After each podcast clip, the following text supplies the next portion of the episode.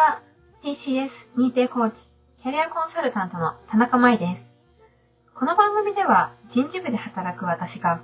キャリアコンサルタントやコーチングを学ぶ中で得た気づきから自分、メンバー、すべての人が豊かに働くヒント、気づきをお伝えします。今日はですね、相手の話を聞けないときということでお話しします。あなたはですね、部下やメンバーの話を聞けてないなーっていう風に、こう日常を感じることっていうのはありますでしょうか？私はですね、キャリアコンサルタントやコーチングを学ぶまでは、相手の話を聞く姿勢っていうのができていなくて、時にはですね、ちょっと聞くっていうことに苦手意識を感じているということもありました。それは、例えば、その相手が話をしている途中で、の自分自身が相手に伝えたいって思うことが、ふと頭の中で思い浮かぶと、相手が話しているその話を途中で遮ってしまって、ご自分が自分の話を始めてしまったり、それから、なんかその途中でちょっと違うことを話したくなると、あの、相手の話を、あの、最後まで聞き終わる前に話題を変えてしまうっていうことが、なんかその過去によくあった例だなっていうふうに思っています。でそれから、自分の意見とこう同じ話だとすると、素直にその相手の話を聞けていても、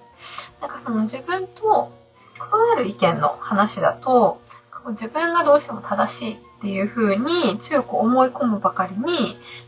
見をなんか相手に主張していないと苦しいっていう風に感じるっていうことはありました。で聞くことっていうのは大切だよっていうことを何回その言葉で言われて、で頭で分かっていて知っていても、じゃあどうしたらその相手の話をこう素直に聞くことがこう習慣としてできるんだろうなっていうことを悩んでいたっていう時期がありました。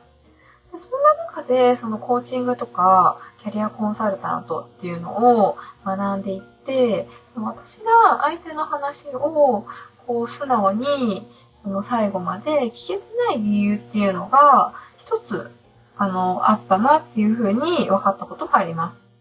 それはですね、あの、そもそも、自分の話とか、自分の思いっていうのを、自分が聞けてないっていうことが、すごい私にとっての大きな発見でした。それはどういうことかっていうと、まあ私の中に、私はその頭でその思考する自分っていうのと、で心で感じる自分っていう、まあ、二人がいるなっていうふうに日頃感じています。でそこで、例えば、その心で感じる自分っていうのが、本当はなんかこう嫌だなって心では思っていても、頭で思考するもう一人の自分が、理性で、まあ、頭で考えてで、理性で押さえつけて、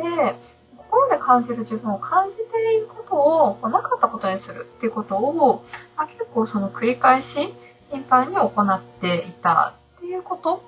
に気づきました。つまりですね、その自分の思いっていうのをまあ、一番身近であるはずのその自分自身が、もう一人の自分の思いを、思いにま耳を傾けていなかったということに気づいたということだったんです。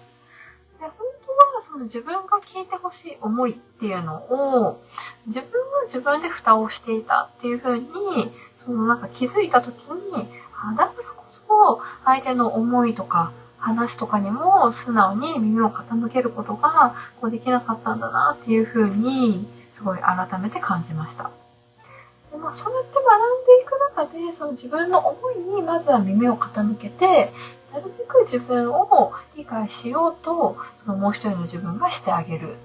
っていうことを心がけていった先に自分が本当に大切にしたいものっていうのも自己理解の度合いと比例して少しずつ見えてくるってことがありました。で、その、まあ、その大切にしたい思いっていうのが自分の中で自分に対して理解できたからこそ、まあ、その相手が大切にしてる思いっていうのも素直に聞けるようになって、で、こそその相手をより深く知って、相手が大切にしたいものももっと理解していきたいっていうふうに思うことができたんだなっていうふうに思っています。もし、こう、あなたが相手の話を聞けないなっていうふうに感じているのであれば、こうまずはあなた自身の声に耳を傾ける時間っていうのを、あの、1日5分でもいいので、こう作ってみるっていうことを、なんかとても私はお勧めしたいなっていうふうに思います。そして、こう私自身もそのキャリアコンサルタントとか、まあ、コーチとして、相手の話を聞くっていう姿勢っていうのは、その、クライアントというか、その相手の方にとって、私がその聞く姿勢っていうのを、この、伝えてあげることで、声に耳を傾けることができるっていうことが、こう一つ、そのなんか私の姿勢からお伝えできればいいなっていうふうに思っています。あなたはですね、相手の話が聞けてないなと思う時ありますでしょうか？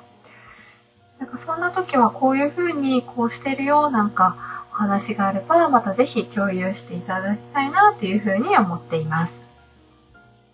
こちらの番組ではですね、Twitter やブログ、Facebook、あとは質問箱もや、あの、させていただいておりますので、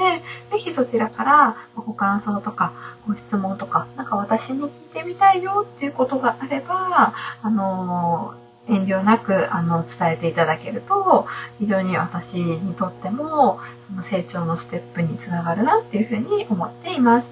それではですね、本日も最後までお聴きいただきましてありがとうございました。